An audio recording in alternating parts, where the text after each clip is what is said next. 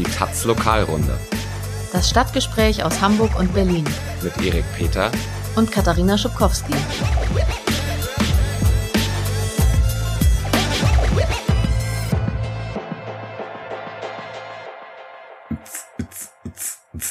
Hallo, Erik?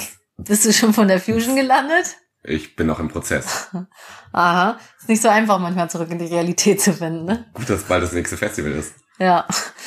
Ähm, hallo, herzlich willkommen. Schön, dass ihr zuhört ähm, bei der Lokalrunde. Ähm, wir wollten uns einmal kurz bedanken, dass so viele Leute den Fusion Podcast gehört haben und offenbar gut fanden. Wir wurden dadurch in die Spotify Charts katapultiert. Das freut uns sehr. Genau, jetzt sind wir natürlich nicht mehr auf der Fusion, sondern in Hamburg. Heute. Genau und wollten heute über den Verfassungsschutz reden. Ja, das ist ja gerade ein äh, top heißes Thema, was äh, viel auch mit dem ehemaligen Präsidenten des äh, Bundesamtes für Verfassungsschutz äh, zu tun hat, Hans-Georg Maaßen. Der dreht jetzt äh, so ohne Amt äh, völlig frei. Ähm, letzte Woche hat er einen Tweet äh, verschickt, wo er geschrieben hat, für mich ist die neue Züricher Zeitung so etwas wie Westfernsehen. Das muss man vielleicht einmal kurz erklären. Ich hatte den Tweet auch gar nicht so richtig verstanden, als ich den gesehen habe. Mir als Wessi sagt das gar nicht so viel. Mit dem Westfernsehen konnte damit irgendwie gar nicht so viel anfangen. Vielleicht naja, kannst du als Ossi das besser erklären. Ja klar, es ist natürlich so ein DDR-Vergleich, der sagt, in der DDR damals gab es äh, einen starken Einfluss auf die Medien, quasi eine kontrollierte ähm, Medienlandschaft und wer wirklich Wahrheiten wollte, der musste über die Mauer gucken und äh, auf Westfernsehen zurückgreifen. Und äh, damit suggeriert Maas natürlich, dass es in Deutschland auch jetzt so etwas wie eine gleichgeschaltete Presse gibt und man müsse in die Schweiz schauen, um irgendwie Wahrheiten zu finden oder auch auf, äh, das macht er nämlich jetzt auch, auf rechtsextreme Blogs, also Journalistenwatch. Äh, ist so einer und auf äh, einen Artikel von diesem Blog hatte Maaßen jetzt auch verlinkt in einem Tweet. Also ein irrer Rechter, der hier jahrelang über die Verfassung wachen sollte, ist wirklich beängstigend. Ja. Ja, sein Nachfolger Thomas Haldewang hat jetzt vor ein paar Tagen die identitäre Bewegung ähm, als klar rechtsextrem eingestuft und als offiziellen Beobachtungsfall des Verfassungsschutzes ähm, benannt. Ähm, die Entscheidung kommt jetzt drei Jahre, nachdem der VS die identitäre Bewegung zum Verdachtsfall erklärt hat. Ähm, ja, jetzt gehen sie davon aus, es gibt eine gesichert rechts rechtsextremistische Bestrebung gegen die freiheitliche Grundordnung. Das führen sie hauptsächlich auf zwei Dinge zurück, und zwar einmal den rechtsextremistischen Hintergrund der einiger IBlerinnen und das zweite ist die Anti-Asyl-Agitation im Zusammenhang mit der Migrationsbewegung. Ja, man muss sagen, dass der Verfassungsschutz da irgendwie wieder von einer ganz schnellen Truppe ist. Ja, also alle, die sich irgendwie mit dem Bereich Rechtsextremismus beschäftigen, wissen seit Jahren und weisen seit Jahren darauf hin, dass die IB eine rassistische und nationalistische Ideologie verfolgt.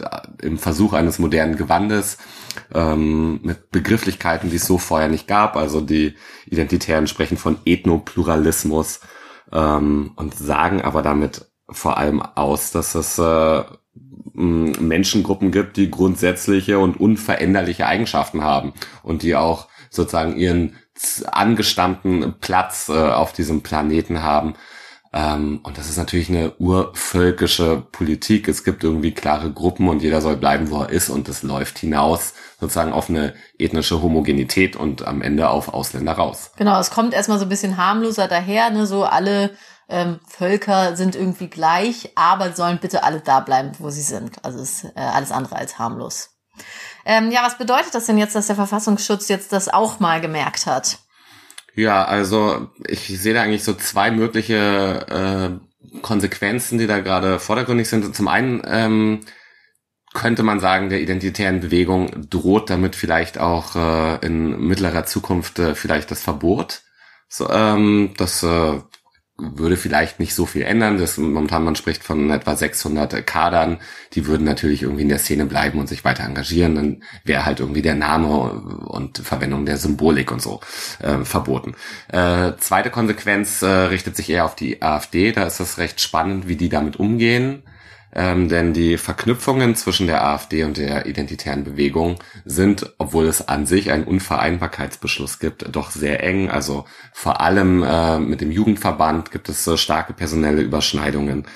Ähm, aber auch AfD-Abgeordnete, die da ihre Sympathien äußern oder wie Hans äh, Thomas Tillschneider aus Sachsen-Anhalt, der sein Büro ähm, im Haus der Identitären hatte. Und deswegen ähm, kann ich mir vorstellen, dass es dort äh, auf jeden Fall äh, rauchende Köpfe in der AfD geben wird, wie man jetzt nach außen versucht zu zeigen, dass man mit denen doch gar nichts zu tun hat, denn ähm, es sind ja auch sozusagen die junge Alternative als Jugendverband der AfD, als auch der Flügel, das ist sozusagen diese völkisch-nationalistische ähm, Untergruppierung der AfD mit äh, äh, ihrem Führer Höcke, äh, Bernd Höcke, den thüringischen AfD-Chef, die sind ja schon, werden geprüft, gerade vom Verfassungsschutz, ob die beobachtet werden sollen. Und äh, ja, die wollen sich wahrscheinlich auch nicht äh, so sehr lossagen von den Identitären. Das wird spannend für die AfD. Mhm. Ja, noch kurz kleine Terminempfehlung, wo du gerade ähm, Halle, also nicht direkt erwähnt hast, aber das, der Til Schneider, der Landtagsabgeordnete aus Sachsen-Anhalt, der dort sein Büro im Identitären Haus hat, ähm, das ist in Halle und da will die AfD jetzt auch am kommenden Samstag aufmarschieren, ähm, ja, unter gängigen ähm, Parolen, also es geht irgendwie um Heimat und so.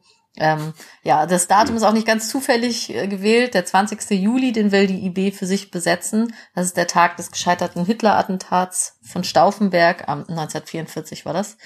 Genau, aber die Gegenmobilisierung läuft auch ähm, so. Es sind Blockaden angekündigt. Ähm, verschiedene Antifa-Bündnisse sind da im Boot. Es gibt zum Beispiel einen unter dem Motto Nice to beat you. Genau, also am Samstag, falls man noch nichts vorhat. Vielleicht sind wir dort auch unterwegs.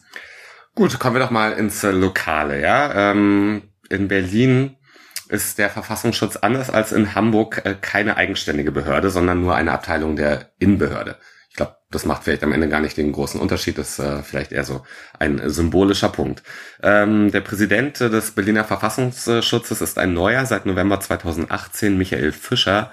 Und das ist irgendwie ein recht unscheinbarer Mann, über den es äh, auch nicht so viel zu lesen und herauszufinden gibt. Klassischer Schlapphut. Klassischer ja. Schlapphut hat sein ganzes äh, Berufsleben in verschiedenen Verfassungsschutzbehörden verbracht. Äh, man kennt so ihn jetzt sozusagen von seiner Begrüßungspressekonferenz und jetzt von der Vorstellung des Verfassungsschutzberichtes. Im Mai war die in Berlin schon ähm, und äh, hat zu seinem Amtsantritt gesagt, dass er einen Schwerpunkt äh, sieht und setzen will in der Bekämpfung des islamistischen Terrorismus.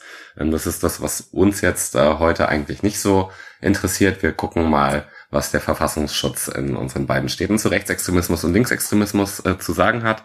Ähm, Genau, aber natürlich äh, ist so ein Verfassungsschutzbericht ein bisschen umfangreicher. Also in Berlin wenn man das mal nach Kapiteln sich anguckt, dann kommt, und vielleicht ist das auch eine inhaltliche Schwerpunktsetzung, zuerst der Islamismus, gefolgt von dem, von dem Extremismus ausländischer Organisationen, dann kommt Rechtsextremismus und Linksextremismus und noch so ein paar Sachen wie Scientology und Spionageabwehr hinten dran. Mhm, in Hamburg kommt Linksextremismus vor Rechtsextremismus, aber sonst ist das ähnlich. Genau, aber bevor wir jetzt hier die ganze Zeit von Extremismus sprechen, müssen wir einmal kurz eine Kritik an dem Begriff üben. Ähm, die Extremismustheorie geht ja davon aus, dass die politische Landschaft in Form eines Hufeisens angeordnet ist. Also in der Mitte ist so das ganze Gute, die demokratische Mitte und die beiden Extreme nähern sich wieder an, wie bei einem Hufeisen. Also die Theorie geht davon aus, dass alle Extreme gleich schlimm sind und ähm, genau das einzig Wahre so in der Mitte liegt. Also ja, es wird den ideologischen Unterschieden zwischen Rechten und Linken nicht gerechnet. Also man könnte einfach ganz einfach sagen, Linken geht's ja meistens irgendwie um humanitäre Werte, Menschenrechte, während Rechte meistens eher als äh, minder bewertete Bevölkerungsgruppen ausrotten möchten. Also so kann man es auch zusammenfassen. Ziemlich ja. schief eigentlich, mhm. diese Theorie, ja. Außerdem ähm, verschleiert es natürlich auch, dass in der, auch in der Mitte sich sehr viele antidemokratische Tendenzen natürlich, also tief verankert sind. Auch. Mhm. Ja, antidemokratische Tendenzen gucken wir doch mal auf äh, den Rechtsextremismus. Also in Berlin, ähm, es wird immer vom Personenpotenzial gesprochen. Ja, also 1410 äh, Rechtsextreme hat der Verfassungsschutz äh, gezählt im Jahr 2018 in Berlin. Auch wenn ich ehrlich gesagt nicht weiß, wie sie das machen. Das ist mir ein totales Rätsel. Naja, ein Instrument sind natürlich die V-Personen, ähm, die Vertrauenspersonen des Verfassungsschutzes. Also ähm, ja, es sind abgeworbene Extremisten, die ähm, plaudern sozusagen. Ne? Aber mit diesem Instrument und, ist der Verfassungsschutz. Und die zählen dann auch. Die ich gehen da in ihre schon, Kneipenabende genau. und zählen irgendwie da 13 Kameraden und rechnen das hoch, genau. so und so viel Kneipen und drei Bier hier und fünf Möglich. da macht 13 mal sieben und sind wir bei 1400. möglich, ja. Mhm. Also jedenfalls sind die bei den Rechten ist das verbreiteter als bei Linken dieses Instrument. Ähm, es liegt, glaube ich, einfach daran, dass der Verfassungsschutz bei Linken nicht so erfolgreich ist, Leute abzuwerben. Also diese sogenannten Anquatschversuche gibt es immer wieder, aber sie scheitern meistens, während das ja in, in der Rechten eigentlich ein ganz beliebtes Mittel zur Szenefinanzierung ist. Ja. Genau, also wenn man sich jetzt die Zahlen in Berlin mal näher anguckt, äh, wie gesagt, 1400 Rechtsextreme, dann äh, sind da unter 800, die dem Bereich des nicht organisierten Rechtsextremismus äh, zugerechnet werden. Das sind also irgendwie so Lonely Wolves, äh, zukünftige äh, Terroristen vermutlich. Äh, 490, die in Netzwerken organisiert sind, also es sind so vielleicht so Kameradschaften und so, wie auch immer, mehr oder weniger lose Politgruppen. Und äh, dazu gibt es die Rechtsextremen in den klassischen Parteien. Das sind in Berlin 210 in der NPD, 20 im Dritten Weg und noch ganze fünf äh, bei der Partei Die Rechte. Ja, also wenn man sich die äh, Zahlen von Hamburg anguckt, dann kann man eigentlich wirklich nur zu dem Schluss kommen, dass Hamburg der deutlich lebenswertere Ort ist. Also wir haben hier ähm, gerade mal ein Viertel der Nazis, die ihr so habt, also 340 ähm, und das ist aber ein großer Unterschied. Ja, 110 nicht organisierte und 120 in sonstigen Strukturen. Ähm, ja, allerdings 110 NPDler, was äh, bundesweit verglichen ziemlich viel ist. Allerdings gibt's halt in Hamburg die ganzen anderen splitterrechten Parteien nicht so. Also ihr hattet einen Zuwachs sogar, ne? Unter 20 mehr als im NPD Vorjahr. dann. Mhm. Ach so. Ja, äh, was dazu dann auch noch kommt, und das ist ja ein äh, Phänomen, was in den letzten vielleicht erst zwei Jahren dann äh, von Staatsseite ernsthaft wahrgenommen wird, sind irgendwie die Reichsbürger und Selbstversorger. Das sind äh, in Berlin alles in allem irgendwie 670 und äh, genau davon gelten dann auch nochmal 110 als explizit rechtsextrem, als rechtsextrem. Ja, wir haben 104, 145 Reichsbürger und Selbstverwalter. Mhm. So, ähm, wenn man jetzt diesen Berliner Verfassungsschutzbericht sich das antut, den zu lesen, wir haben das ja für euch getan, damit ihr das nicht machen müsst, dann äh, wird dort ein Schwerpunkt äh, in diesem Bereich gesetzt, ähm, ein inhaltlicher, auf äh, einerseits die identitäre Bewegung, die sozusagen schon vor der Entscheidung des Bundesverfassungsschutzes in Berlin einfach Beobachtungsgegenstand ist und äh, viele Seiten in diesem Bericht füllt und auch auf das Pegida-Spektrum. Zusammengefasst werden die als muslimfeindlicher Rechtsextremismus. Ähm, genau, dieses Pegida-Spektrum, wie ich das nenne, das setzt sich zusammen aus Bergida, Hand in Hand und Wir für Deutschland.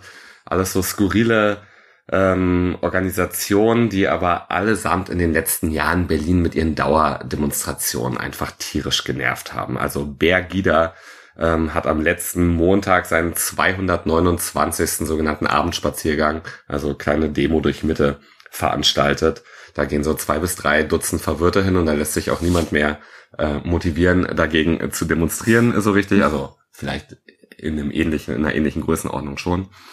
Ähm, und wir für Deutschland, das sind die, die seit 2016 alle paar Monate relativ große auch äh, Merkel muss weg Demos veranstaltet haben. Das haben die dann im letzten Jahr eigentlich dann verkündet, jetzt dann doch mal damit aufzuhören, nachdem sie immer kleiner und unbedeutender wurden.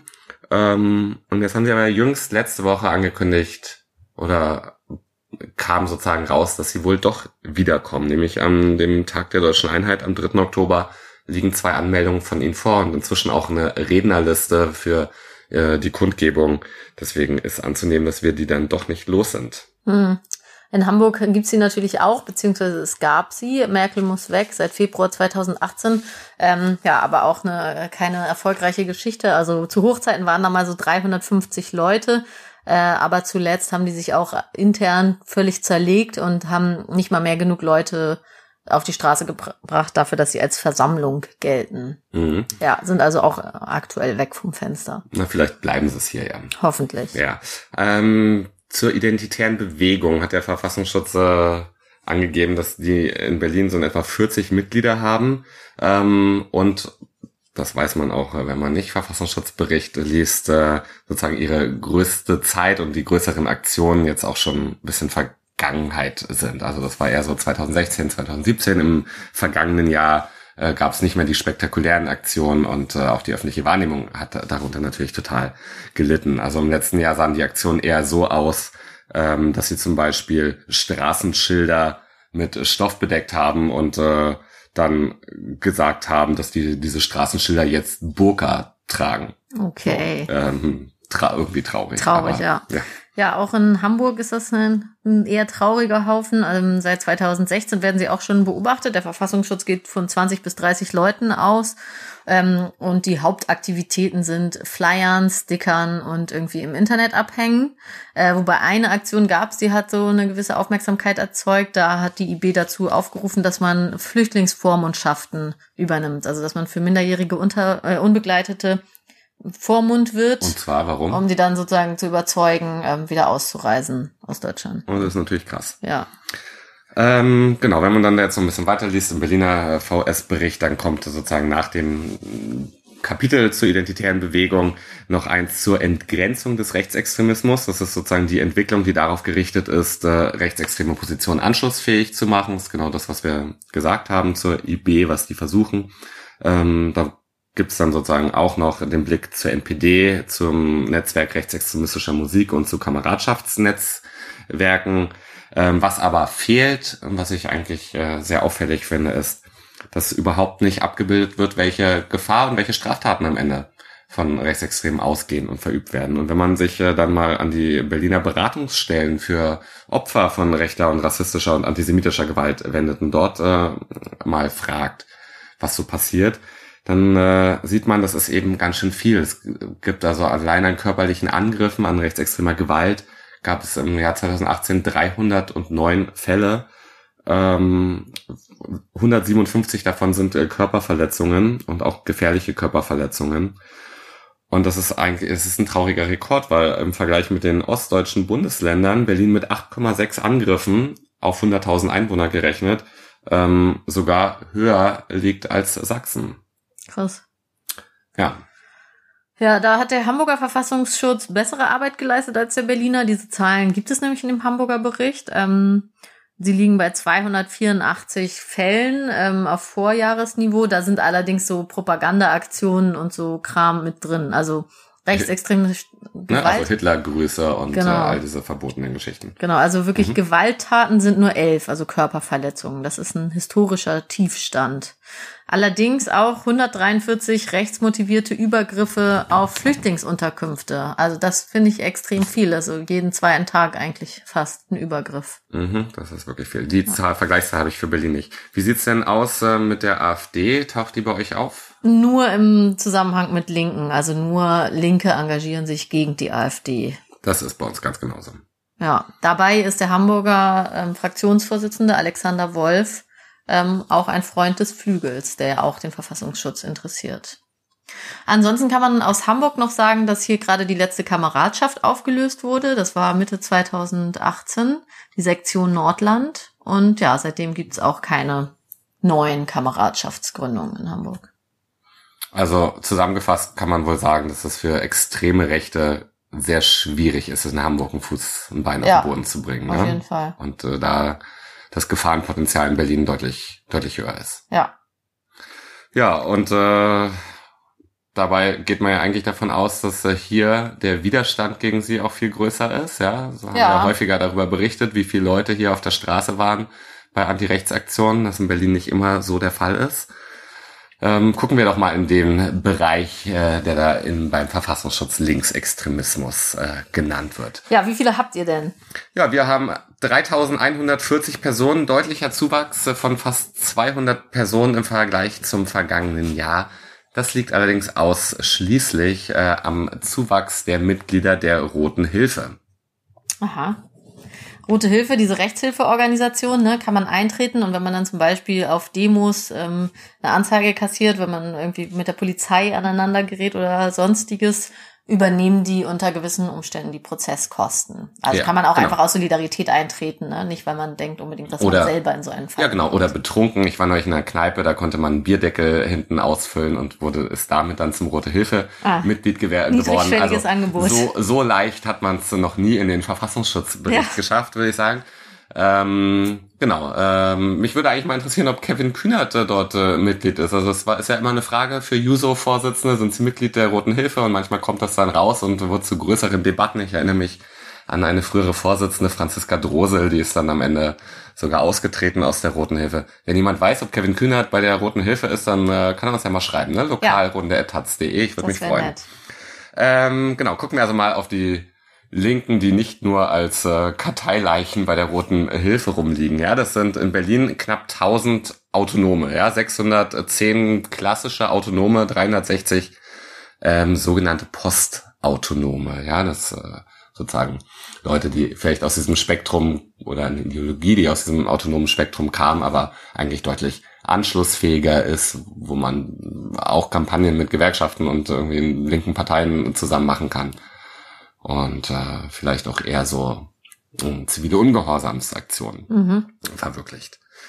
Genau, äh, also diese 1000 Autonome und dann gibt's äh, 370 sonstige und 150 Mitglieder linksextremistischer Parteien, also zusammen so 1500 mhm. Linke. Muss ich sagen, ganz schön mau, ne? Für die Hauptstadt so, im Vergleich zu den Einwohnerinnen und im Vergleich zu Hamburg.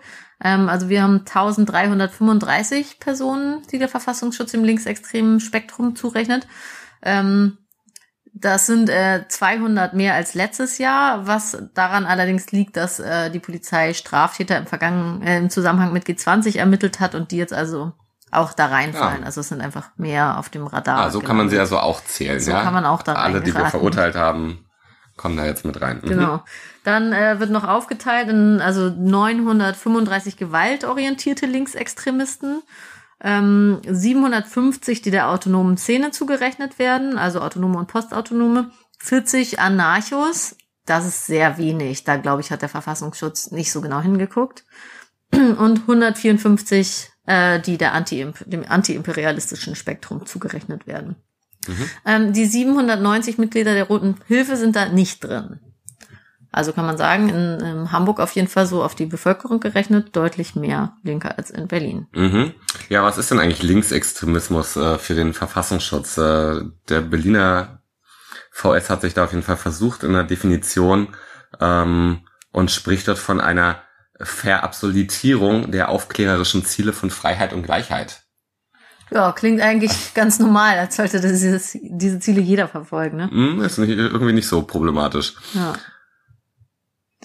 Für den Verfassungsschutz allerdings schon. Ähm, was waren denn so die Themen bei euch im letzten Jahr, die der Verfassungsschutz identifiziert hat in der Linken? Mhm. Ähm, da kommt äh, lustigerweise der G20-Gipfel, äh, der hier 2017 ja in Hamburg war, vor. Und äh, es heißt, dass sich die Hoffnung, dass sich die Ausschreitungen damals äh, ähm, dazu führen, irgendwie die linke Szene nochmal zu stärken und zusammenzuführen, dass diese Hoffnungen enttäuscht wurden und das Jahr 2018 stattdessen eher von vielfältigen und zum Teil auch kleinteiligen Kämpfen gegen das verhasste System gekennzeichnet waren. Mhm. Ja, in Hamburg kommt der G20 natürlich auch vor und es wird gesagt, die Themen waren eigentlich also eine Neuausrichtung innerhalb der Szene. Also klar, G20 ist vorbei und was jetzt? Da hat die Szene ja, äh, ja über ein Jahr quasi ähm, in Atem gehalten. Äh, und natürlich die Antirepressionsarbeit hat auch so das linkspolitische Geschehen ähm, dominiert. Also ja, Ermittlungsausschuss und vor allem die United We Stand Kampagne, die versucht haben, Geld für Prozesse zu organisieren und so. Ähm, was aber auch ein ganz interessanter Punkt ist im Hamburger Verfassungsschutzbericht im Kapitel Linksextremismus, ist die Seebrücke, die sehr prominent auftaucht.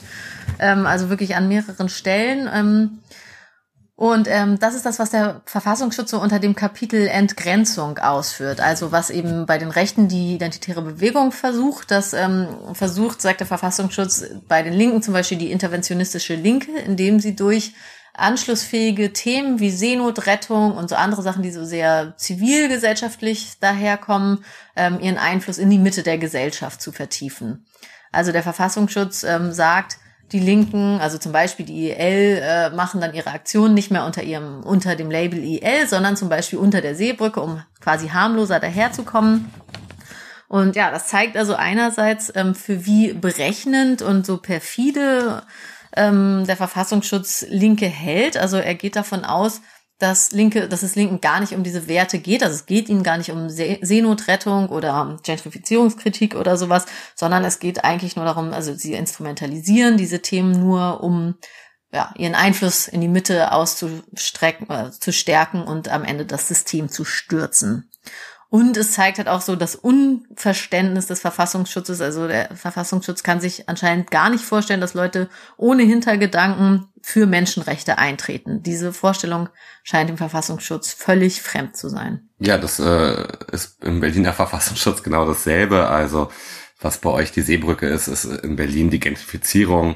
Da schreibt äh, der Verfassungsschutz, per se ist der Protest gegen Gentrifizierung ein legitimes gesellschaftliches äh, Engagement. Ja, aber linksextremistische Gruppierungen instrumentalisieren das Thema.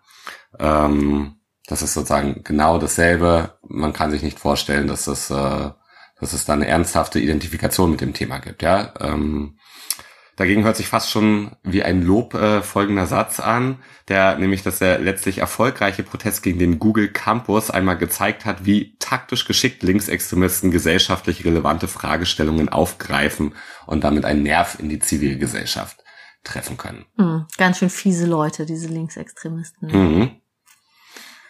Ja, ähm, was noch ein Unterschied aber ist zwischen dem Hamburger und dem Berliner Bericht, ist, dass äh, anders als in Berlin die Partei Die Linke in Hamburg ein Thema für den Verfassungsschutz ist. Also sie wird zwar seit 2008 nicht mehr in Gänze beobachtet, sondern nur noch einzelne Strömungen der Linkspartei. Also zum Beispiel der Jugendverband Linksjugend Zollit oder auch die kommunistische Plattform und die sozialistische Linke. Mhm, das ist in Berlin nicht der Fall, ja, aber ja, natürlich ist die Linke ja auch. Äh, das wäre krass, wenn eine Regierungspartei. Regierungspartei in Berlin. Ja. Genau, dafür ähm, gab es in Berlin äh, auch bei der Vorstellung, wie gesagt, im Mai ist der Verfassungsschutzbericht in Berlin schon rausgekommen, noch den expliziten Hinweis auf die Gruppe Jugendwiderstand, ja, also eine Gruppe, die sich als maoistisch klassifiziert ähm, und irgendwie auf eine sehr old, links oldschoolige Art und Weise unterwegs war und auch echt irgendwie skurrile Auftritte hatte auf Demos in so Formationen mit Fahnen, die links und rechts äh, gehalten wurden, so in Reihe und Glied. Ähm, die waren vor allem in Neukölln unterwegs und es gab sehr viel Kritik an denen, auch vor allem aus äh, linken Kreisen, nämlich äh, es sind sozusagen einerseits irgendwie diese eher stalinistische Grundhaltung äh, vorgeworfen äh, worden und äh, andererseits aber wurden sie kritisiert für ihren Antisemitismus.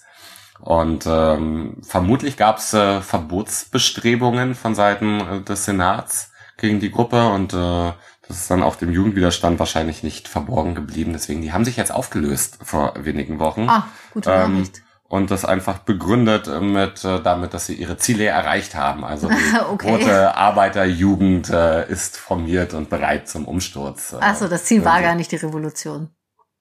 Ja, doch wahrscheinlich schon, aber in, vielleicht kommt sie ja bald. Okay, wir warten dann mal. Ja. Hoffentlich wird es nicht deren Revolution. Ja. Mm, ja, was hast du denn irgendwie, hast du was gelernt eigentlich jetzt aus dem Verfassungsschutz? Ja, also eigentlich ähm, mehr über den Verfassungsschutz als jetzt so über die rechte und die linke Szene, würde ich sagen. Also mehr so darüber, wie der so tickt. Ja, ne, also würde ich auch sagen, wenn man sich so ein bisschen mit dem thematischen Feld äh, beschäftigt, dann kann man nicht äh, so viel lernen äh, über Rechte irgendwie sowieso nicht, dass der Verfassungsschutz da die re relevante Ereignisse und Entwicklungen übersieht. Das äh, lernen wir hier oder haben wir schmerzhaft erleben müssen irgendwie ja. die letzten Jahrzehnte. Und äh, naja, als besondere Kenner äh, der linken Szene sind sie ja noch nie in Erscheinung getreten. Nee. Das finde ich, das liest man auch aus äh, mindestens aus dem Berliner Verfassungsschutzbericht heraus. Genau, also die Existenzberechtigung des Verfassungsschutzes hält sich auch immer ein bisschen in Grenzen. Kann man so sagen. Ja. Gut, damit würden wir uns für heute verabschieden. Melden uns in zwei Wochen wieder. Schauen wir mal. Schauen wir mal. Ja, ich, ich wollte ja schon wieder aufs Festival fahren. Ah ja, ich ja. auch eigentlich. Auf ja. the radar. Naja. Gut, mal sehen, was wir von da aus ausrichten können. Eine neue, neue Festivalfolge. Mal, mal schauen, wie es wird. Gut. Genau, bis dahin äh, abonniert uns doch wo auch immer man uns abonnieren kann. Und wenn man uns bewerten kann, freuen wir uns auch darüber. Ne? Also mal ein paar Sternchen oder auch einen positiven Kommentar da lassen. Das hilft uns. Ja, wir nehmen auch negative Kommentare. Und ähm, hört ruhig auch mal in die anderen Podcasts rein. Es gibt jetzt äh, auch den neuen Podcast Specht hat Recht. Also die anderen Taz-Podcasts. Genau. Ähm, Specht hat Recht ist jetzt gerade in der vergangenen Woche online gegangen.